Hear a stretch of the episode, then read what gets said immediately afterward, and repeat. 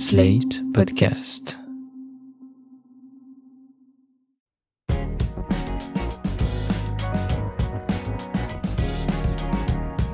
Vous écoutez Mon Europe à moi, le podcast qui donne la parole aux citoyens et citoyennes européens et ouvre le dialogue entre celles et ceux qui sont l'Europe et celles et ceux qui font l'Europe pour construire ensemble l'union de demain. Aujourd'hui, nous vous proposons le premier rendez-vous débat de Mon Europe à moi, organisé par Slate le 16 mars à Paris.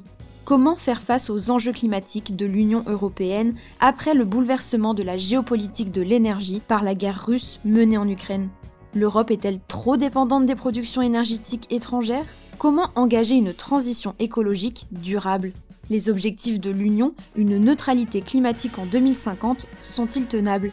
Pour y répondre, nous avons accueilli Michel Rivasi, eurodéputé écologiste, Thomas Pellerin-Carlin, directeur du Jacques Delors Énergie Centre, et Marie Chureau, citoyenne engagée aux côtés de Youth for Climate. Un débat animé par Christophe Caron. Bonjour et bienvenue au rendez-vous de Mon Europe à moi, un lieu de débat qui rapproche les citoyens et les élus de l'Union, celles et ceux qui sont l'Europe et celles et ceux qui font l'Europe, pour construire ensemble l'union de demain. Euh, pour commencer cette série de, rendez-vous, nous avons voulu nous intéresser à un sujet majeur, l'énergie. Et pour être franc, quand on a décidé euh, de cette rencontre, nous étions dans le monde d'avant, le monde d'avant la guerre en Ukraine. Et la question qui nous paraissait centrale euh, à l'époque, j'ai envie de dire, c'était la transition écologique vers des énergies plus propres. Et à cette question-là, c'est ajouté depuis une question qui existait déjà, mais qui pour nous était moins, moins évidente, celle de l'indépendance énergétique de l'Europe, indépendance énergétique mise, mise à mal par la guerre que mène la Russie actuellement aux portes de l'Europe. Cette question, on va bien sûr en parler euh, tous les quatre euh, aujourd'hui, d'autant que l'Union vient de s'emparer elle aussi cette question avec le plan Repower euh, lancé par la Commission européenne au début du mois. comment, vu la situation actuelle, imaginer l'avenir énergétique de demain? Où est-ce que nous en sommes? Où est-ce que nous allons? Quelles leçons tirer de la situation actuelle? Nous allons discuter euh, avec les trois invités des rendez-vous de Mon Europe à Noix. Marie Chureau, bonjour Marie. Bonjour. Vous êtes étudiante en droit franco-allemand, vous êtes une citoyenne euh, engagée euh, aux côtés de Youth for Climate depuis trois ans maintenant. À côté de vous, Michel Rivasi, bonjour madame. Bonjour. Vous êtes eurodéputé écologiste et vous siégez depuis 2009 au Parlement européen. Si je compte bien, ça vous fait trois mandats au sein du Parlement. Et à vos côtés, Thomas Pellerin-Carlin, bonjour. Bonjour. Quant à vous, vous êtes directeur du euh, Centre Énergie de l'Institut Jacques Delors. Merci à tous les trois d'avoir accepté notre invitation. Euh, Marie Chureau, je vais commencer avec vous parce que vous êtes la citoyenne du panel et on a envie d'entendre votre voix en premier. Euh, vous êtes donc engagée pour le climat. J'imagine que ce choix, vous l'avez fait après avoir formulé un constat sur l'urgence climatique. Est-ce que vous pouvez nous partager ce constat, cette urgence qui vous a donné envie de prendre la parole et, de vous engager sur cette, sur cette cause? Oui, euh, alors moi je me suis engagée il y a près de trois ans euh, lors des, grandes grèves pour le climat euh, de la jeunesse. Je me suis engagée, j'étais au lycée, parce que moi j'ai toujours été plus ou moins engagée dans mon quotidien, dans ma famille. Et puis au fur et à mesure du temps, j'ai commencé à lire des rapports scientifiques, et commencé à m'informer. et j'ai pris conscience de, de l'urgence. Et puis moi je viens des Pays de la Loire, voilà, à côté de Nantes, Rennes. Et en fait mes grands-parents habitent à la mer. Et en fait, au fur et à mesure des années, on voit bien qu'il y a des plages qui sont de moins en moins accessibles parce qu'il y a de l'érosion, parce qu'il y a la montée des eaux. Euh, là, moi, j'ai mes grands-parents qui habitent aussi sur une île, euh, mes autres grands-parents. Et en fait, j'ai appris qu'en 2050, l'île euh, risquait d'être engloutie. C'est des choses très concrètes qu'on voit. moi, j'ai toujours vécu là et j'ai envie justement de montrer que ces paysages-là, ces paysages de mon enfance, j'ai envie qu'ils restent et j'ai envie de les montrer à mes enfants, à mes petits-enfants plus tard. Et donc, euh, et donc voilà, ça, part d'un constat plutôt local et aussi d'un constat euh, scientifique. J'ai commencé à me renseigner sur les rapports, euh, à lire des choses, à me renseigner sur la politique. Et en fait, on se rend bien compte qu'on n'a pas le choix.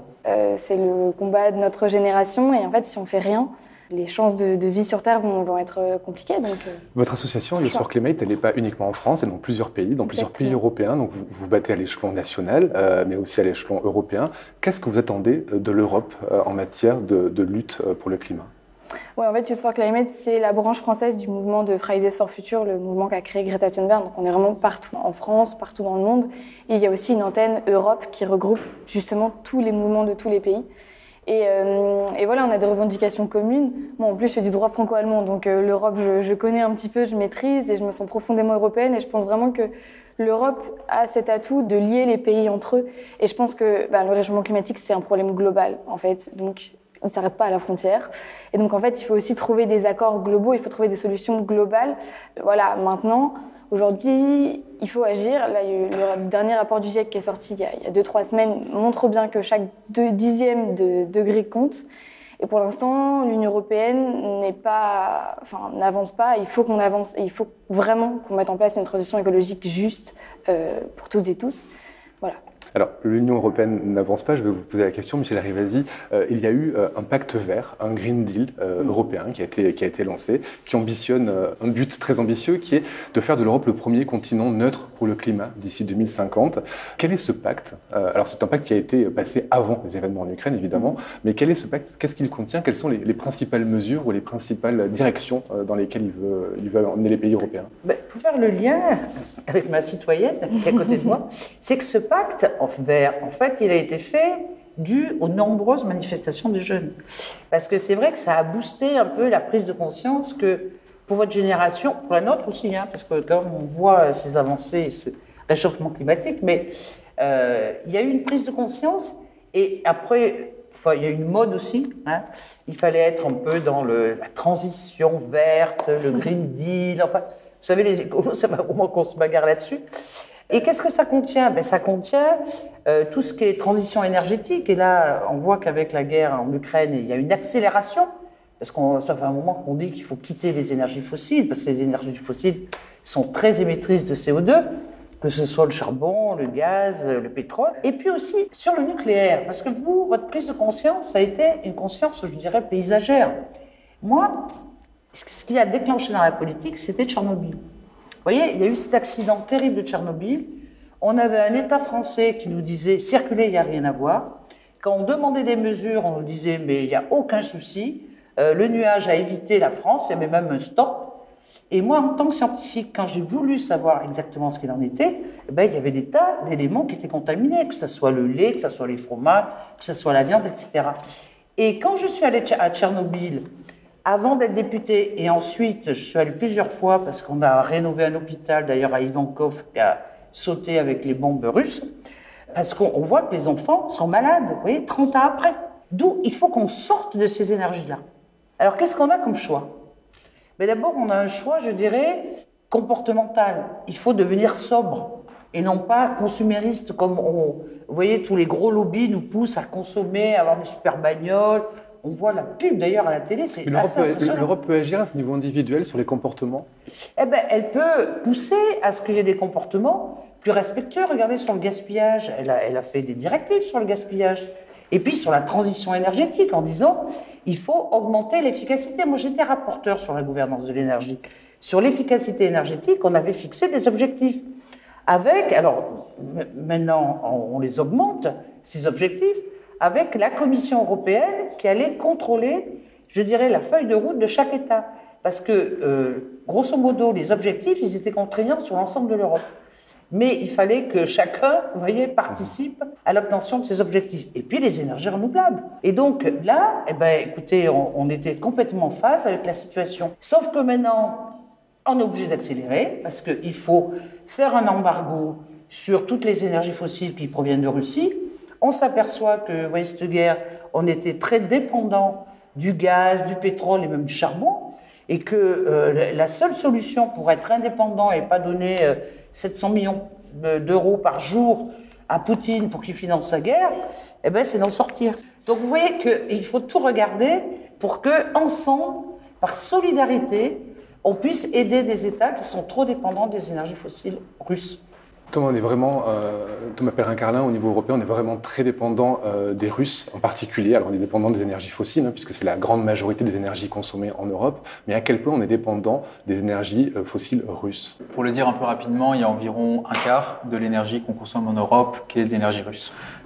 pour avoir les ordres de grandeur en tête, il y a un gros tiers de notre énergie qu'on consomme en Europe, ou si d'ailleurs en France, qui vient du pétrole. Le pétrole, c'est vraiment la première source d'énergie qu'on consomme aujourd'hui euh, en Europe. Euh, c'est une source d'énergie qui qui est extrêmement polluante et qui est aussi extrêmement russe puisque la Russie est notre principal fournisseur en, pétrole. La deuxième source d'énergie la plus importante en Europe et aussi en France, c'est euh, le gaz, euh, que certains appellent le gaz naturel, qu'on peut aussi appeler le, gaz fossile, euh, qui lui aussi du coup vient très largement de Russie. Hein. c'est presque la moitié de notre gaz qui vient de Russie, c'est un peu moins, c'est 40%. Et ce gaz-là, bah, on l'utilise pour faire des tas de choses, et notamment bah, pour se chauffer en hiver, mais on l'utilise aussi pour produire de l'électricité. on l'utilise aussi dans l'industrie, euh, soit euh, comme étant une source d'énergie pour avoir de la chaleur, soit même parfois comme étant une matière première pour euh, l'industrie chimique, pour faire aussi des engrais qui du coup sont faits à base d'ammoniac qui lui-même est fait à base d'hydrogène. donc vraiment le pétrole et le gaz, c'est deux choses fondamentales pour nous, c'est deux choses aussi fondamentales pour le régime économique de, de Poutine. Après ça, en troisième, on a déjà aujourd'hui les énergies renouvelables. Euh, après, derrière ce mot-là d'énergie renouvelable, il y a en fait une grande diversité. Euh, moi, je me suis amusé à essayer de voir euh, voilà, dans le détail combien il y en avait. J'en ai déjà trouvé plus de 20 et j'en ai découvert une encore vendredi dernier. Donc, vous voyez, il y a... La principale, d'ailleurs, source d'énergie renouvelable en Europe, c'est l'éolien, c'est le solaire c'est... Bah, ça va être en fait la biomasse, le, le, bon vieux bois, qui, qui est effectivement une source fondamentale. ça va être effectivement l'éolien qui a été en très très forte croissance. Je vous interromps juste, la biomasse, est-ce que c'est pas une énergie qui est polluante malgré tout? Alors, ça dépend du coup du type de biomasse. Là, vraiment, en Europe, on est avant tout hein, sur de la biomasse renouvelable. Donc, ça va être, pour être un cas très concret, euh, voilà, euh, vous habitez dans le département de la Manche, euh, comme mon père. vous avez votre voisin qui a des arbres et qui les coupe lui-même, et vous achetez des stères de bois à votre voisin. ou sinon, vous allez au supermarché pour acheter des, des, pelés de bois. Donc, c'est vous savez les sacs de 15 kg de granulés là que vous pouvez acheter dans un supermarché, et vous regardez d'où est-ce qu'ils viennent. S'ils viennent, s'ils viennent d'à côté de chez vous. en Normandie, on a plein de biomasse. Je, je vous le garantis. là, il n'y a vraiment pas de pas de problème. Après, il y a des sur certains types de biomasse, notamment ce que les lobbyistes ont appelé euh, les biocarburants, qu'on aurait dû appeler les agrocarburants, où là, il y en a quelques-uns qui peuvent être utiles à terme, mais c'est vrai que dans la masse, ça a beaucoup été, euh, par le passé en tout cas, de l'importation d'huile de palme, qui la déforestation, et ça, effectivement, c'était une catastrophe. Donc, pour résumer, l'immense majorité de la biomasse, c'est vert, il y a des cas où ça n'allait pas. Et après, du coup, dans les énergies renouvelables, il y a l'éolien, qui s'est très, très fortement développé et qui est fondamental pour produire de l'électricité, du solaire, il y a la géothermie. Euh, le charbon, ça représente presque plus que 10% de notre énergie euh, en Europe, donc ça c'est une bonne nouvelle. C'est au même niveau que le nucléaire. Et euh, juste pour bien préciser, hein, le, nucléaire est une énergie bas carbone, ça émet très très peu d'émissions de gaz à effet de serre. Dans beaucoup de pays du monde, c'est vu comme étant une part de la solution à la lutte pour le climat. même si évidemment il y a d'autres enjeux et il y a des gens qui ne sont, qui sont pas d'accord. Hein. La solution en termes climatiques, c'est d'abord consommer moins et mieux.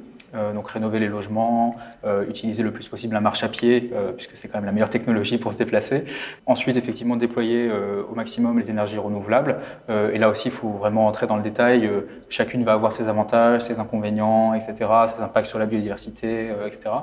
et le nucléaire, pour les pays qui choisissent le nucléaire, les Allemands ont souverainement choisi de sortir du nucléaire.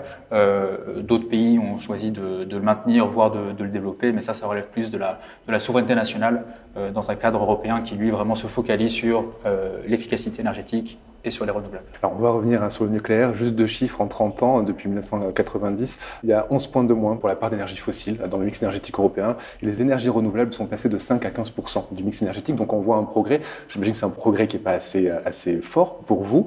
Je disais tout à l'heure que le, pacte vert, le Green Deal européen, veut faire du continent un continent neutre sur le plan climatique d'ici 2050. Alors, il y a un point d'étape qui a été prévu. C'est un point d'étape, c'est en 2030. Euh, la Commission européenne euh, s'est mise d'accord avec les États de l'Union européenne pour réduire de 55% les émissions de CO2 d'ici 2030. Est-ce que réduire de 55% ces émissions de CO2 d'ici 2030, c'est quelque chose qui peut suffire à enrayer la crise climatique ou en tout cas à ralentir la, crise climatique qu'on est en train de vivre selon vous, euh, Marie Chureau moi, je ne suis pas scientifique, donc honnêtement, euh, je ne peux pas vous répondre sur des chiffres. Alors, en tout cas, est-ce que, pour vous, est-ce que ce, projet, euh, ce point d'étape, vous paraît assez ambitieux en termes de lutte pour le climat? Nous, on avait fait campagne pour que on réduise les émissions de gaz à effet de serre de 65%. Après, euh, c'est pareil, il faut qu'on les tienne. Moi, je veux bien qu'on fasse des promesses, mais n'empêche que les accords de Paris, aujourd'hui, par exemple, la France ne les respecte pas. la COP 21. Exactement. Donc, par exemple, là, euh, là, il y a un mois, la Commission européenne a proposé, dans le cadre de la taxonomie verte, d'inclure le gaz et le nucléaire comme énergie verte. Sauf que si on prend ça en compte, euh, en fait, quand on regarde le Green New Deal qui prévoit de diminuer les émissions de gaz à effet de serre de 55%, il faudrait qu'on diminue le gaz de 25% au moins pour respecter ça. Sauf que là, la Commission européenne, elle vient nous proposer d'inclure le gaz comme, enfin, de considérer, voilà, comme une, comme une énergie de transition. Sauf que là-dedans, elle dit que ce serait provisoire. Sauf que pendant cette période provisoire, en fait, on pourrait recréer des centrales et on pourrait les recréer jusqu'à genre 2030 ou 2040. Qui, ensuite, ces centrales-là pourraient encore continuer pendant 20 à 30 ans. Donc en fait, on n'est pas. Enfin, je pense qu'il faut être cohérent. Ok, vous faites un Green New Deal, c'est très bien, euh, mais tenez-y vous. Et, pour l'instant, en fait, euh, ben, on attend les actes. Et quand on voit ce qui se passe, pour l'instant, on, peut se permettre de douter, même si moi j'espère et je trouve ça très bien qu'il y ait des mesures qui soient prises et des Green New Deal qui soient pris et que nous, on continue derrière euh, à se mobiliser pour pousser encore plus, mais il faut que les actes suivent et pour l'instant, euh, c'est pas le cas. Michel Rivasi, vous connaissez bien les arcanes européennes puisque vous êtes eurodéputé depuis 2009. Quand on sait la difficulté qu'on peut avoir à se mettre d'accord à 27, euh, ce point d'étape, là, c'est 55% de baisse d'ici 2030. Est-ce que c'est une victoire pour l'Europe ou est-ce que finalement c'est quelque chose, juste un compromis euh, entre, entre États? Eh ben, En 2017, on était à 40%. Là, c'est monté jusqu'à 55%. Nous, les écolos, on demande jusqu'à 65% si on voudrait, vous voyez, euh, être conforme aux accords de Paris. Bon, mais je suis un peu d'accord avec euh, ce que vous dites, parce que tout le monde, vous voyez, on peut faire un, un deal. Parce que c'est des chiffres, vous voyez, 2030, 2050. Les politiques ne seront plus là, vous voyez, ceux qui l'ont voté. Donc, je trouve que c'est un peu facile, parce que quand, vous voyez, vous parliez tout à l'heure du Green Deal, quand on a regardé la PAC, la PAC, c'est de l'argent, là, hein, qui est donné chaque année. Eh bien, on n'a rien changé à la PAC. On n'a pas intégré la PAC par rapport aux accords de Paris. Et on sait très bien que les élevages intensifs, on sait très bien que ce mode d'agriculture intensive avec des intrants, avec des pesticides, etc., avec des élevages industriels, ça participe au réchauffement climatique. Vous voyez?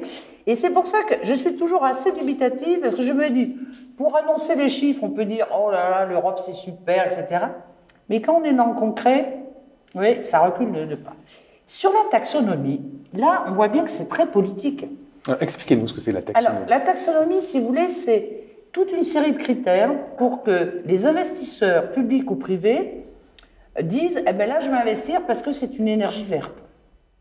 Et on essaie de mettre le gaz et le nucléaire dans cette énergie verte. Alors, énergie verte, maintenant on parle d'énergie ambre. Ouais, c'est le nouveau terme à la mode. Euh, mais pourquoi ça? Parce que ça, c'est de la négociation politique. Les Allemands, comme ils sont très dépendants du gaz russe, eux, ils avaient intérêt à avoir des centrales au gaz, ils ne voulaient pas être pénalisés, et les Français, maintenant, ils veulent repartir dans le nucléaire. Or, le nucléaire demande énormément d'argent. Vous voyez, euh, regardez Flamanville, le PR, c'est passé de 3 milliards à 19 milliards. Donc, oui, un réacteur, un réacteur. Donc, euh, ça demande de, de, de l'argent de façon dingue. Et il faut qu'il y ait un investissement, vous voyez, public et privé. Donc, ils ont fait rentrer ça là-dedans. Sauf que au sein même de la commission, il y a des gens qui ne sont pas d'accord. Hier, il y avait une réunion avec une plateforme qui réunit plus de 55 experts, plus plein d'ONG qui disent on n'est pas d'accord avec ça. Alors, les États ont voté pour parce que euh, M. Macron est allé chercher l'accord de la Pologne, euh, l'accord de la Hongrie. Vous voyez, ils étaient, ils n'étaient pas d'accord sur l'état de droit, mais là, ils étaient d'accord pour avoir le plus grand nombre d'États pour soutenir cette taxonomie avec les deux. Euh, mais maintenant, ça va être, on va donner la parole au Parlement. Et puis, il y a des États, par exemple, comme l'Autriche et comme Luxembourg, qui vont saisir la justice. Parce que les critères qu'ils ont élaborés ne correspondent pas aux premiers critères scientifiques. Parce qu'il fallait que ça soit sur des bases scientifiques. Et on a tordu les bases scientifiques pour faire passer cette taxonomie. Donc ça vous montre bien que l'Europe, en fait, on s'appuie sur les données scientifiques. Mais après, eh ben après c'est de la cuisine orientale, hein, euh, où euh, il y a des deals qui se font et il ne faut pas être dupe de ces deals. Parce que l'objectif pour nous, c'est la sauvegarde du climat, et puis surtout maintenant, c'est la paix. Et on voit bien que avec les, les trois concepts, que ce soit sobriété, efficacité énergétique, énergie renouvelable, ça construit la paix. Vous voyez, on ne dépend pas de l'autre. On est autonome. Et en plus, on fait participer les gens parce que ça, c'est très important. On fait participer les gens dans la sauvegarde de la planète. Les jeunes ont donné l'exemple dans la rue. Et en même temps, on voit bien que euh, il faut éviter le gaspillage, il faut éviter de consommer de façon dingue. Regardez l'état de nos océans, regardez les plastiques. Moi, je me bagarre beaucoup sur les lobbies euh, chimiques avec les pesticides. Ils sont en train de décérébrer les gens pour leur dire, voyez, sans nos produits, ça peut pas marcher. Ben, il faut vraiment qu'il y ait des contre-pouvoirs. Les jeunes sont des contre-pouvoirs, les associations, les ONG Tout ça, c'est des contre-pouvoirs pour dire on est en train de nous enfumer. Et si on veut défendre ça, eh il faut changer de comportement et il faut qu'on ait un comportement rationnel, pensé et humain et heureux. Euh, Thomas Pellerin-Carlin, cet objectif de 55% à 2030 et cet objectif de neutralité carbone d'ici 2050, est-ce qu'il vous paraît tenable euh, avec les informations que vous avez? Et deuxième question, est-ce qu'il vous paraît utile au plan euh, mondial? Parce que est-ce que si l'Europe part toute seule, est-ce que ça suffira pour inverser quelque chose, pour avoir un effet au plan mondial? Puisqu'on n'est pas tout seul, il y a la Chine, les États-Unis et les pays en, en voie de développement. Est-ce que seul on peut y arriver? Oui, donc atteindre cet objectif de réduire de 55% nos émissions de gaz à effet de serre net en prenant comme référence 1990, c'est ça le, chiffre précis, euh, il est euh, tout à fait atteignable à condition qu'on se mobilise. Euh, voilà. c'est un peu comme si vous me disiez, voilà, est-ce que dans, dans, deux ans, moi, est-ce que je pourrais courir un marathon en moins de 5 heures? Je pense que oui, mais, mais, mais, si jamais je continue à pas courir et à manger trop gras, et, etc., ça va pas le faire. donc il faut, faut, agir en fait pour le rendre possible.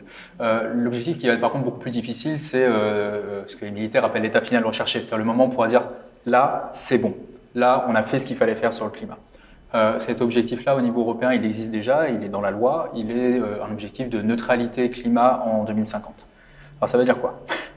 Ça veut dire en fait qu'on réduit tellement nos émissions de gaz à effet de serre, on les divise par 20, on fait du moins 95% au moins, qu'on est capable de capter ce qui reste par euh, bah, de la séquestration de, dioxyde de carbone, euh, soit par des méthodes naturelles, comme la reforestation, pardon, euh, ou une agriculture plus, plus intelligente de ce point de vue-là, soit par des méthodes technologiques qui pour l'instant sont naissantes et joueront peut-être un rôle, mais un rôle qui sera somme toute limité. Atteindre ça en à peine 27 ans, parce que c'est le temps qui nous reste avant d'arriver vraiment proche de 2050, ça par contre c'est vraiment compliqué. C'est faisable, mais c'est vraiment compliqué. C'est peut-être aussi compliqué que, euh, j'ai envie de dire, de, de, de faire l'Europe en 1950, euh, cinq ans après la défaite d'Hitler. Quoi. Euh, mais on a réussi à le faire. Réussi, finalement, On a réussi à le faire et on se porte très bien. Et on a oublié à quel point c'était un truc complètement incroyable à l'échelle de l'histoire, qu'aujourd'hui on considère que les Français et les Allemands sont... Enfin, le simple fait que Marie fasse des cours de droit franco-allemand, on ne se rend pas compte à quel point dans l'histoire de, de, notre continent, c'est complètement ouais, révolutionnaire. Oui, plutôt bon signe sur l'entente des peuples et la, la réussite de la construction européenne. Absolument, tout à fait.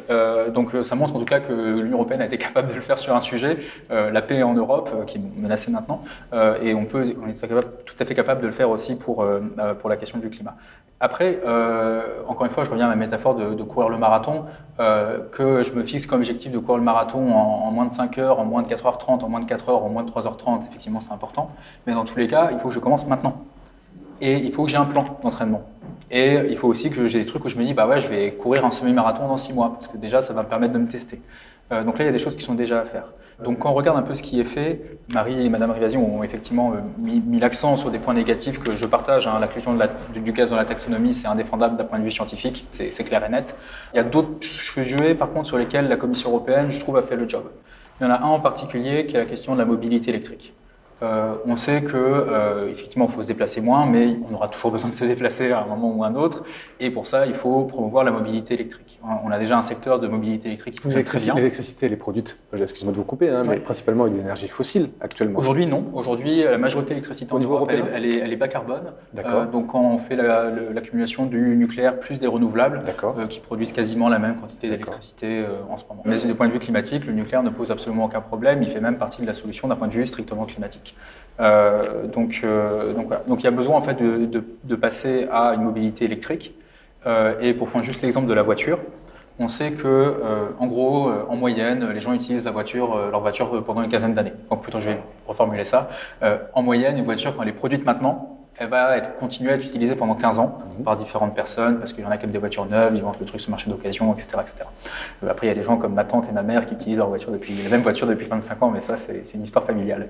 Euh, mais pour faire ça, du coup, bah, ça nous dit, pendant 15 ans, bah, en fait, si on veut être neutre pour le climat en 2050, euh, on sait que pour les voitures, il faut qu'elles soient de facto toutes zéro émission à l'usage en 2050. Donc, vu que ça dure 15 ans, bah, on fait 2050 moins 15, ça fait 2035. Donc c'est en 2035 qu'il faut arrêter de vendre des voitures qui fonctionnent à l'essence, qui fonctionnent au diesel. C'est exactement ce que propose la Commission européenne, et il y a des débats du coup au Parlement là-dessus. Euh, et elle ne propose pas simplement de dire on, fait une loi pour obliger les gens, et, enfin, les constructeurs automobiles en l'occurrence, euh, et c'est réglé. C'est de dire on fait une loi pour obliger les constructeurs automobiles parce que c'est essentiel. Euh, mais on travaille aussi avec eux dans le cadre de l'Alliance européenne de la batterie pour produire des batteries en Europe, parce que si vous voulez une voiture électrique, il bah, faut des batteries, et il vaut mieux avoir des batteries européennes que des batteries chinoises. Euh, ça, c'est en train de bien fonctionner. Il y a même des entreprises comme Total, et je, dis rarement du bien de Total, euh, qui se sont vraiment engagées sur la production de batteries. Et là, au moment où on parle, il y a une usine de batteries de Total qui est en train d'être construite à, Douvrin, donc dans, le Pas-de-Calais, dans, le, nord de la France. Et ça, bah, ça ne suffit pas, il faut aussi plus d'électricité, idéalement mmh. l'électricité renouvelable, parce que c'est ce qui est le plus intelligent pour alimenter euh, des, voitures électriques. Ça, c'est la directive énergie renouvelable euh, qu'on a rapidement évoquée. Et il faut aussi des bandes de recharge, euh, parce que si vous avez une voiture électrique mais vous ne pouvez pas la recharger, ça ne sert pas à grand-chose. Et donc, il y a un règlement qui s'appelle le règlement sur les... Désolé, je traduis depuis l'anglais. le règlement sur les infrastructures de recharge alternatives, ça doit être quelque chose comme ça en français, qui, qui, du coup bah, vise justement à, régler ce problème-là. Donc ça, je trouve que c'est un très très bon exemple de la Commission européenne qui a bien fait son travail oui, mais entre nous, entre nous, ils ont bien fait leur boulot parce que il y a du marché, il y a du business, et ils aiment bien changer quand même. Euh, vous voyez le, système de voiture, ça développe quelque chose. Bah, c'est pour ça qu'ils ont été poussés. Et d'ailleurs, bon, ils disent 2030, euh, euh, plus de voitures thermiques. Mais vous avez vu que, oui, mais maintenant ils sont prêts à, baisser, parce que, bon, donc parce qu'ils attendent les constructeurs automobiles. Euh, voilà, tout le monde est gagnant en fait. Euh, et puis, il y a la souveraineté aussi européenne qui a joué, parce que si on ne fait pas des, batteries européennes et qu'on est dépendant des batteries euh, coréennes, chinoises, etc., euh, ça a eu du beau quand même ce qui s'est passé, de voir que, alors, à la fois la pandémie, à la fois cette guerre qui montre que on, est, on était tellement interconnectés avec la mondialisation que maintenant on s'aperçoit qu'il faut être beaucoup plus sur les souverainetés et européennes et pas nationales. Quand même pour, pour rebondir là-dessus, mm. enfin, vraiment quand la Commission européenne propose d'arrêter de vendre euh, des, euh, des, véhicules qui, euh, qui, émettent du CO2 à partir de, 2035, enfin, c'est vraiment courageux de sa part et c'est pas en train de passer comme une lettre à la poste. Il y a beaucoup de gens qui se battent contre ça, dont le gouvernement français actuel. Euh, donc, euh, ah, bah, la, position officielle de la France, elle a été arbitrée, en tout cas ce que nous ont dit les journalistes, elle a été arbitrée avant même la proposition de la Commission. Euh, dans un dîner entre des lobbyistes automobiles et le président de la République Emmanuel Macron qui a eu lieu du coup en juin-juillet 2021, en tout cas c'est ce que reportait la presse. Et la position française, c'est de dire 2035 c'est beaucoup trop tôt, il faut 2040, et puis même 2040 on va créer des exceptions pour les voitures de luxe, les Ferrari, les hybrides, etc. etc. Sachant qu'une voiture hybride c'est une voiture qui, utilise du pétrole, hein, aussi. Mais quand, on voit justement, par exemple, l'idée de transformer les sources d'énergie pour, pour, la mobilité, de basculer vers l'électrique, est-ce qu'on aura la possibilité de produire suffisamment d'électricité, si on bascule, avec des énergies renouvelables euh, d'ici ce temps-là. Est-ce qu'on n'est pas obligé de quand même de passer encore par le nucléaire? J'imagine que pour vous, le nucléaire, c'est un, red flag, un, chiffon rouge pour vous, vous Marie euh, Churo et pour Ah, mais pour moi, c'est un chiffon rouge, hein, mais peut-être pas pour euh, tout le monde. Non, mais attendez, il faut raisonner en global. On va quand même diminuer aussi les transports individuels. La voiture, ça va être une voiture de service. Vous voyez, ça, on va changer quand même les concepts on est pour développer vraiment le transport collectif. Et pour revenir sur le nucléaire, c'est quelque chose vraiment que vous aussi, Marie, j'aimerais bien avoir votre avis dessus. Est-ce que c'est quelque chose que vous excluez complètement du mix énergétique? Alors, je vous poserai la question pour savoir si on est vraiment indépendant euh, par rapport, euh, par rapport au nucléaire, mais est-ce que c'est quelque chose que vous, euh, dans l'urgence, tout à l'heure on parlait des énergies de transition qui avaient été choisies par, par l'Union européenne, qui étaient donc le gaz et le nucléaire. Le gaz, on peut comprendre effectivement que ça rejette du CO2, donc pour le climat, ça n'aura aucun intérêt. En revanche, le nucléaire, qui est neutre en termes de CO2, qui pose plein de problèmes par ailleurs, mais imaginer un nucléaire propre et maîtrisé, c'est pas quelque chose que vous pouvez envisager? Alors nous, on n'a pas de, de, position fixe. le lapsus. On n'a pas de position fixe sur le nucléaire, donc je ne peux pas vraiment euh, euh, vous expliquer. En plus, moi, je ne suis pas scientifique, donc je ne sais pas. Nous, notre position, c'est la meilleure énergie, c'est celle qu'on ne produit pas. D'accord, donc, vous êtes sur le comportement individuel, vraiment ben, ou collectif, aussi, en fait. bien sûr. Oui, oui, oui. Euh, l'idée, c'est de dire il faut d'abord penser à réduire et à changer nos modes de vie. Et ensuite, pour les rares choses où on aura vraiment besoin d'énergie, là, on se pose une autre question. Et nous, on est plus d'abord sur comment on pousse les gens et comment on pousse les, gouvernements à nous faire changer de fonctionnement de, vie. Et, euh, nous, on reste sur cette position-là, en tout cas. Vous souhaitez passer par, par, la loi, par le règlement, pour inciter les gens à, à moins consommer d'énergie, ou, ou alors plutôt par l'incitation? On a besoin de tout je pense que l'urgence, elle est, là. On a besoin de tous les leviers pour, euh, pour changer parce que si, on ne le fait pas, ça, va être compliqué. Donc euh, on essaye par tous les moyens. On fait, euh, oui, on fait beaucoup de, lobbying. Aussi, on essaye de sensibiliser un maximum sur, sur les enjeux actuels. On, fait tout ce qu'on peut. En fait, on essaye en tout cas pour, pour alerter là-dessus parce qu'il n'y a pas le choix. On a vu hein, l'Allemagne se retourner un petit peu vers le nucléaire à un moment donné en se demandant en tout cas, pas se retourner, mais non, en non, tout cas, non, non, attendez. elle, a, elle, a, envisagé à un moment donné de ralentir peut-être euh, le. Ça, ça, a été, ça, a été, ça a été évoqué, ça a été évoqué pendant, pendant, pendant la campagne en, Allemagne, la campagne législative. Euh, il reste très peu de réacteurs, mais là, on a vu qu'avec les problèmes avec, euh, en matière de, de gaz, que c'était une option qui avait pu être envisagée par, par certains en Allemagne. Le nucléaire, on loue donc la neutralité carbone et l'indépendance. C'est-à-dire qu'on dit qu'on peut être indépendant énergétiquement euh, avec le nucléaire. Est-ce que c'est vrai? Parce que j'imagine que le matériau, l'uranium, euh, est-ce qu'on en trouve en Europe Est-ce qu'on peut, est qu'on peut être autonome euh, sur le plan nucléaire en Europe pour ce qui est de la production et pour ce qui est de la, de la source, donc, qui est, est l'uranium? Euh, donc on a, on a de l'uranium en Europe, on a choisi de très peu l'exploiter. Mm -hmm. ça c'est un choix. oui, il n'y en a pas beaucoup. Hein.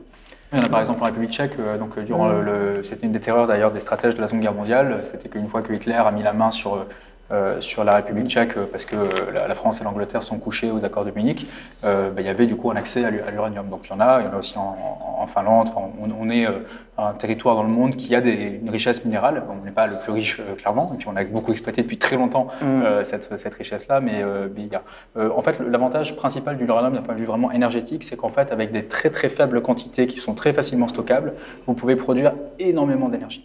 S'il faut garder voilà, un ordre de grandeur, c'est euh, un gramme d'uranium, ça produit autant d'énergie qu'une tonne de pétrole. Donc on est vraiment sur des, des, des choses qui n'ont rien à voir. Et ça, c'est très EDF, ce qu'il dit.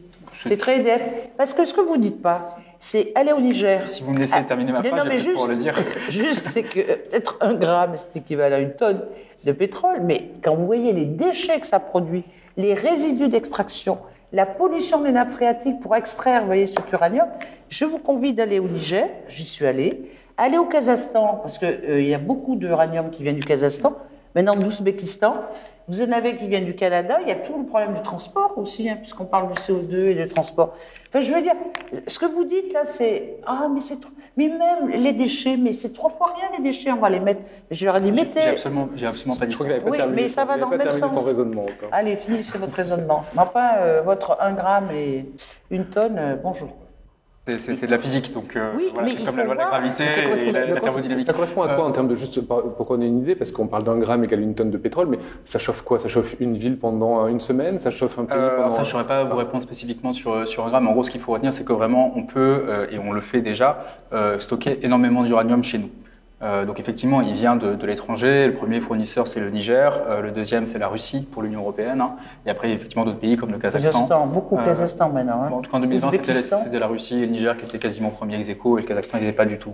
Hein. mais toujours Non, la que... Russie, c'est pas ça. Enfin, je vous dirais, le problème, c'est pas ça. Ils, ils nous amènent pas de l'uranium. Nous, on leur file de l'uranium retraité et eux, ils nous filent de l'uranium enrichi c'est un trafic qui se fait entre Orano, la Russie et nous. Le, le, le mot trafic, je trouve, souligne en fait votre point de vue là-dessus. C'est assez, assez fascinant. Mais parce, que, parce qu'on s'est bagarré pour avoir les chiffres. Ouais. Toujours est-il que, euh, du coup, sur la question va pas avec la transparence en général. Sur la question spécifique du coup de est-ce que le nucléaire nous permet la dépendance totale, la réponse est clairement non. Euh, il nous donne une dépendance, mais cette dépendance euh, à, à l'uranium est euh, sans commune mesure euh, à la dépense au pétrole parce que c'est quelque chose qu'on peut stocker très facilement. Et il y a à minima euh, deux ans de stock d'uranium qui sont déjà présents en Europe. et il y a aussi une grande diversité des, fournisseurs, y compris des pays comme l'Australie ou le Canada, qui sont des pays avec qui on est quand même globalement amis. après la question, est-ce qu'on peut produire suffisamment d'électricité, même dans une société sobre et efficace, avec que des renouvelables c'est compliqué. Euh, avec que des renouvelables plus du nucléaire, c'est moins compliqué, mais c'est quand même faisable. Et là, là-dessus, je pense qu'il faut différencier deux questions.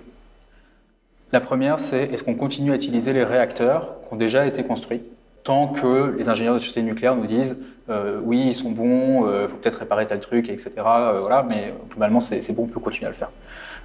Là, d'un point de vue climatique et économique, c'est vraiment la chose à faire. Euh, on peut néanmoins, et les Allemands ont fait ce choix-là, et c'est un choix démocratique et souverain, euh, pour des raisons de risque nucléaire, pour des raisons de déchets radioactifs, de les fermer. C'est un choix qui est légitime. euh, mais qui, factuellement, en tant que tel, n'est pas un bon choix économique ni un bon choix climatique, mais est considéré en Allemagne comme étant un bon choix, par exemple, sur la question de la baisse de la production de, de, l'échelle nucléaire. Donc il est, tout, à fait, tout à fait légitime. Par rapport au risque. voilà. Et il y a une deuxième question qui est distincte, qui est est-ce qu'il faut construire de nouveaux réacteurs nucléaires? Ça, ça peut aussi se défendre. Euh, ça peut avoir un intérêt, notamment dans un pays comme la France, où il y a une filière nucléaire civile et militaire qui a un intérêt spécifique pour l'économie euh, du pays et même sa stratégie euh, de manière plus générale, y compris, y compris militaire. par contre, c'est coûteux. C'est très clair que construire de nouveaux réacteurs nucléaires, ça coûte extrêmement cher. ça peut valoir la peine, notamment s'ils sont pensés comme étant une énergie qui viendra comment dire, compléter des énergies renouvelables, notamment éoliennes, qui ne vont pas produire tout le temps. Euh, donc là, ça peut avoir euh, un rôle dans le cas d'un système électrique euh, à, penser, à penser au niveau européen, mais c'est coûteux. Il y a une forme d'incertitude, donc on ne sait pas combien de temps exactement ça va mettre pour construire ces, ces, réacteurs-là. Et dans tous les cas, ce n'est pas quelque chose qui va changer le monde à court terme. Là, si la France lançait un grand programme nucléaire, euh, et c'est ce que veut, enfin, en tout cas, c'est ce que a, proposé Emmanuel Macron quand il n'était euh, pas encore officiellement candidat euh, à Belfort en, février dernier, proposer la, construction d'au moins 6 réacteurs et peut-être jusqu'à 14 réacteurs nucléaires. Dans le meilleur des cas, le premier réacteur, il commencera à fonctionner en 2037, donc dans 15 ans. et même dans les scénarios les plus pro-nucléaires, même vraiment si on prend la vision la plus pro-nucléaire possible au monde et la plus optimiste, euh, et ben, en fait, la part du nucléaire dans la production électrique française va quand même baisser. Parce qu'il y aura plus de, vieilles centrales qui vont devoir être fermées pour des raisons de sûreté que de nouveaux réacteurs qui pourront être mis en ligne. Et donc, du coup, quoi qu'on choisisse sur le nucléaire, la priorité des priorités, c'est toujours sobriété, efficacité et renouvelable. Le nucléaire, on peut s'en passer si on le souhaite, on peut le garder, ça c'est un choix légitime.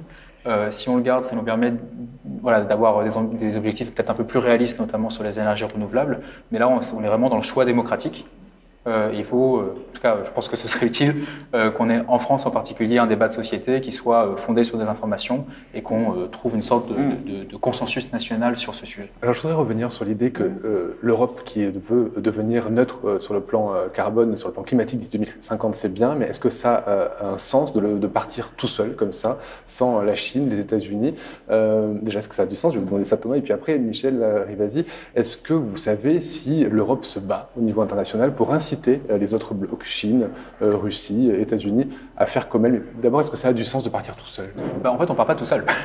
bon, on part les premiers. Et on est parti les premiers dès 2019. Euh, lorsque, une fois élu au Parlement européen, par le Parlement européen, la présidente de la Commission européenne, Ursula von der Leyen, mmh. a fait ce choix de dire moi, mon objectif, c'est le Green Deal, donc le pacte vert européen, et l'objectif de neutralité climat d'ici 2050.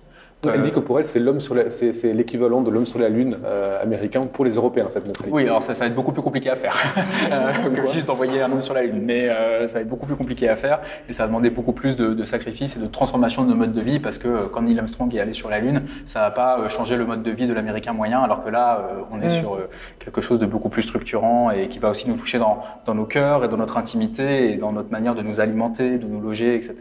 Mais toujours est-il qu'une fois que l'Europe, l'Union européenne est, euh, est, partie la première, euh, il y avait euh, en fait en même temps que le Royaume-Uni d'une autre femme politique conservatrice à l'époque, Theresa May, bah, ça a provoqué en fait un véritable phénomène mondial.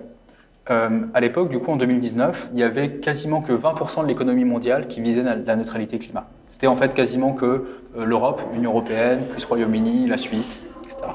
Peu après, il y a des pays d'Amérique du Sud qui nous ont suivis. Et le grand changement, c'est en septembre 2020, quand le président chinois, le président Xi, à l'Assemblée générale des Nations unies, qui est vraiment un grand moment de la diplomatie euh, internationale, a dit bah, la Chine a aussi cet objectif-là pour 2060, un peu plus tard. Mais ça, on le, et on le sait, hein, c'est clairement euh, suite à des activités de diplomatie européenne qui ont poussé euh, le président Xi à faire ce qu'il allait probablement faire en étant plus ambitieux, plus rapide. après ça, on a eu le Japon, on a eu la Corée du Sud, et avec l'élection de Joe Biden aux États-Unis en novembre 2020, on a eu les États-Unis. Donc maintenant, on a désormais 80% de l'économie mondiale qui a cet objectif de long terme. Et donc ça, c'est une excellente nouvelle pour le climat. C'est probablement la meilleure nouvelle de l'année 2020 euh, pour, euh, pour le climat. Euh, après, il faut que ces promesses se transforment en actes, ça c'est clair. c'est aussi, si vous me permettez un point, un, risque économique pour nous. Parce qu'avant, on se disait, OK, l'écologie c'est important, mais si on fait trop d'écologie, ça va être mauvais pour l'économie. Ça, c'est une pensée qui était complètement adaptée au aux années 1980. Mais pour la décennie 2020 dans laquelle on vit, euh, pour moi, le risque, en fait, c'est qu'on continue à, à avoir ce schéma-là qui n'est plus pertinent aujourd'hui en tête, alors qu'en réalité, plus on ira vite sur l'écologie, plus on sera en fait les premiers à produire les batteries les plus vertes possibles, la nouvelle technologie d'énergie renouvelable en utilisant la puissance de la mer, euh, des nouveaux moyens de rénover des bâtiments complètement en l'espace de quelques jours, toutes ces choses-là, l'acier vert, euh, qui est aussi un, donc utiliser l'hydrogène euh, pour avoir un nouveau mode de production de l'acier qui soit très très environnementalement bénéfique, le ciment bas carbone, tous ces trucs-là, si nous on les produit pas en premier, eh ben, ce sera les Chinois, ce sera les Américains. Ce sera une bonne nouvelle pour le climat, mais pour notre économie, pas tant que ça. Donc là, on a vraiment dans une situation, il faut comprendre que plus on va vite sur l'écologie, en y allant intelligemment bien évidemment, plus on va vite sur l'innovation, sur la clean tech, donc les, nouvelles technologies propres, qu'il faut pas simplement développer, mais déployer maintenant dans la, vie- réelle, euh, plus on aura une chance du coup euh, de devenir euh, les leaders de la dimension économique de cette transition écologique et d'atteindre sur la transition écologique ce que les Américains ou les Chinois ont atteint sur le numérique, euh, c'est-à-dire cette espèce de grande domination qui leur assure euh, euh, voilà, des, gains économiques et aussi des gains géopolitiques énormes. Michel Rivasi, je voudrais revenir sur une chose qu'a dit Thomas Carlin-Palarin, c'est le fait que ce soit Ursula von der Leyen, qu'il y ait une impulsion de Theresa May, qui sont plutôt des, conservatrices. Vous, vous êtes plutôt engagé, vous êtes progressiste et écologiste. Est-ce que vous avez vu la cause écologiste se répandre au-delà de votre mouvement écologiste au sein du Parlement? J'ai vu que euh, le PPE avait soutenu le développement des énergies re- renouvelables. J'imagine que ce n'est pas quelque chose qu'on pouvait euh, imaginer il y a quelques, quelques décennies. Est-ce que vous sentez qu'il y a une conversion générale euh, d'à peu près tous les mouvements euh, du Parlement sur cette question-là? Je voudrais rajouter deux choses à ce que Thomas a dit, où je suis tout à fait d'accord. C'est qu'il y a eu un renversement du concept que l'écologie allait servir l'économie. Alors que pendant très longtemps, c'était vé- vécu comme un frein. Et tout à l'heure, c'est pour ça que je vous parlais de la voiture tout à l'heure. C'est-à-dire que si on donne, vous voyez, un, un niveau en se disant on, est, on, on va éliminer les voitures thermiques pour faire des voitures électriques avec euh, tout ce qui va avec les batteries, les recharges et tout, ça impulse un développement économique. Et ça, les libéraux et le PPE, ils l'ont entendu. Et il y a Il une deuxième parler, chose en fait. aussi, c'est pour ça que je trouve que les mouvements euh, des jeunes, c'est important, c'est que quand euh, euh, on est soumis à un réchauffement, climatique, à des canicules, à des tempêtes, à des... euh, on a vu en Australie, parce que les Australiens, étaient vraiment complètement opposés à, tout changement, eh ben, ça, ça a commencé à se modifier par rapport à la demande de la population et la demande des jeunes. Et puis, il y a toutes les COP. Parce que le Japon, la Chine, tout ça, ils n'ont pas changé comme ça. C'est quand on rassemble tous ces gens-là et que euh, on- il y a des enquêtes qui sont faites dans les pays pour savoir c'est quoi leur développement, euh, c'est quoi leur pollution. Parce que euh, que ça soit sur les voitures ou que ça soit vis-à-vis de ce qui se passe en Chine, c'est qu'il y a une pollution de l'air incroyable. Et donc ça, c'est les nouvelles technologies, vous voyez, qui apportent un plus par rapport à ça. Donc et ça je peux vous le dire, à l'heure actuelle au Parlement européen, euh, c'est allé bien au-delà du groupe vert. Et euh, euh, le tout, c'est que le groupe vert ben, pousse, pousse, euh, si vous voulez, pour que ça soit dans tous les textes, qu'il y ait une cohérence au niveau de tous les textes et que on fasse pas que du greenwashing à des moments. Euh, c'est vrai que moi j'ai été très déçue par la PAC parce que la PAC contribue beaucoup aux gaz à effet de serre. Euh, il y a d'autres secteurs euh, euh, sur l'industrie où l'industrie, vous voyez, a pas tout compris dans sa façon de faire euh, parce qu'il y a beaucoup de pollution et beaucoup de dépendance. Parce que vous voyez que si on veut construire un autre monde, il faut l'autonomie, l'indépendance et le bien-être des gens. On ne veut pas les asservir. On parle du numérique. Euh, vous voyez, euh, Ursula von der Leyen, elle parle de Green Deal, mais elle parle de développer le digital. Toujours pour aller dans une espèce de traçabilité des gens. Et ça, est-ce que c'est un plus? Ben, Il faut se poser la question. Hein, euh, donc, vous voyez que la vie, elle est toujours très compliquée et il faut toujours faire attention et avoir une cohérence pour le, le bien-être des gens et pas le bien-être euh, de l'argent. Alors le numérique euh, Mm. peut avoir des défauts, il peut avoir aussi des, des qualités. Oui. Je, voudrais, je voudrais terminer avec cette initiative. Mais il faut a été- l'encadrer quand même. cette initiative qui se passe justement en digital, qui est euh, entre autres qui est la conférence pour l'avenir de l'Europe, euh, qui euh, repose sur des contributions que peuvent adresser n'importe quel citoyen ou citoyenne européenne euh, et qui seront examinées par le Parlement européen. Je ne sais pas si vous avez déjà déposé votre contribution euh, au niveau européen. Si jamais vous deviez le faire, qu'est-ce que vous pourriez demander à l'Europe justement? Quelle serait votre contribution à cette, euh, cet avenir de l'Europe Qu'est-ce que vous demanderiez en premier pour qu'elle puisse euh, accélérer euh, la transition énergétique? Moi, je pense que euh, ce qui est important, c'est de prendre en compte la vie des citoyens. Donc, cette initiative-là, elle est hyper importante. Je pense qu'on a besoin de la vie des citoyens et de recréer une démocratie pour euh, ensuite appliquer des mesures parce que l'écologie et le, enfin, les, la crise écologique actuelle et le changement climatique, c'est, enfin, il se passe des choses extrêmes et ça va accentuer, ça va s'accentuer les événements extrêmes. Et donc on a besoin de changements extrêmes et de changements radicaux dans notre société. Et ce ne sera pas accepté. On a besoin que ce soit accepté. On a, on a besoin que ce soit oui, partagé par, par les gens. Et typiquement la Convention citoyenne pour le climat qui avait été euh, organisée l'année der- l'année dernière. Qui a été lancée en 2019, oui, tout à fait. Et dont Ouais. les résultats sont tombés en 2020, mais qui n'a pas eu finalement un grand succès, puisqu'ils n'ont pas été trop écoutés. Non, c'est ça. Ils n'ont pas été écoutés à la fin et là-dessus, c'est un échec énorme. Mais moi, ce qui m'intéresse dans cette initiative, enfin, au-delà du fait que, encore une fois, il y a du greenwashing et c'est que de la com, voilà, euh, il y a quand même une. Enfin, dans ces gens qui étaient tirés au sort, donc pour rappel, c'était euh, 100. C'était 150, 180 150 personnes qui étaient tirées au sort parmi la population française et qui étaient représentatives, donc euh, en genre, en âge, en métier, euh, en, en origine. Et, et tous ces gens-là, on les a pris, on les a mis dans une salle et on leur a dit bon, bah, maintenant, il y a plein de scientifiques qui sont là pour vous expliquer des choses. euh, et vous vous mettez, enfin, on les a mis par groupe et euh, ils devaient ensuite prendre des mesures et, et réfléchir à des mesures pour changer euh, la société. Et, voilà. Et en fait, dans ce lot-là, il y avait des gens qui étaient climato-sceptiques.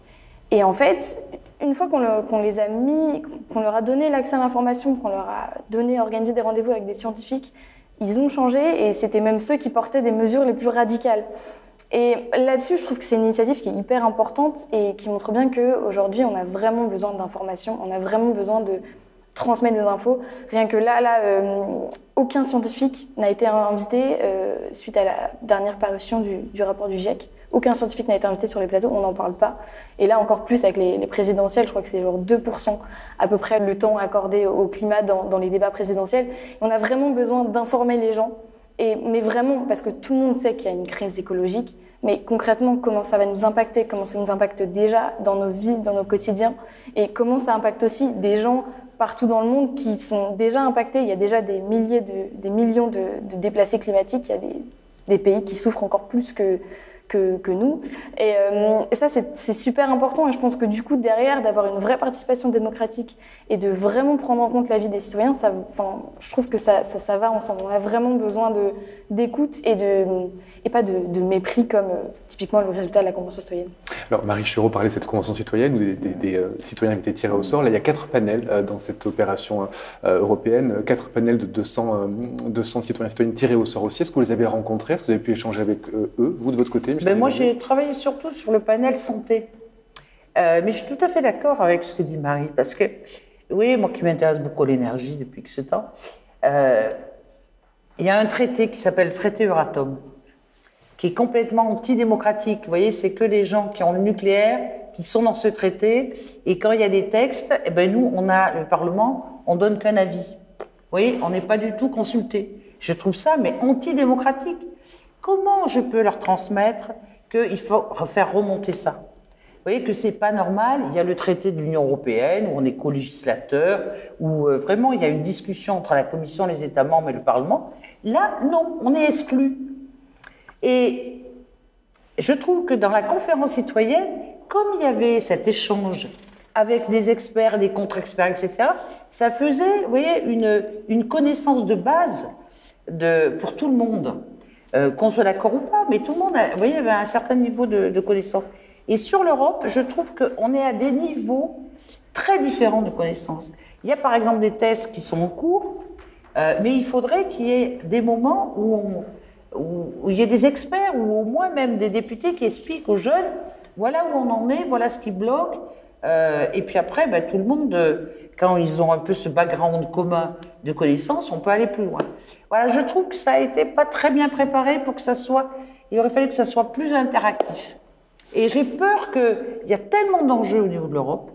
Et si on n'est pas solidaire avec tout ce qui se passe, vous voyez, où on peut s'entraider par rapport à des pays, par exemple, qui sont tellement dépendants du gaz russe, il va falloir faire jouer la solidarité et euh, jouer aussi un changement de comportement.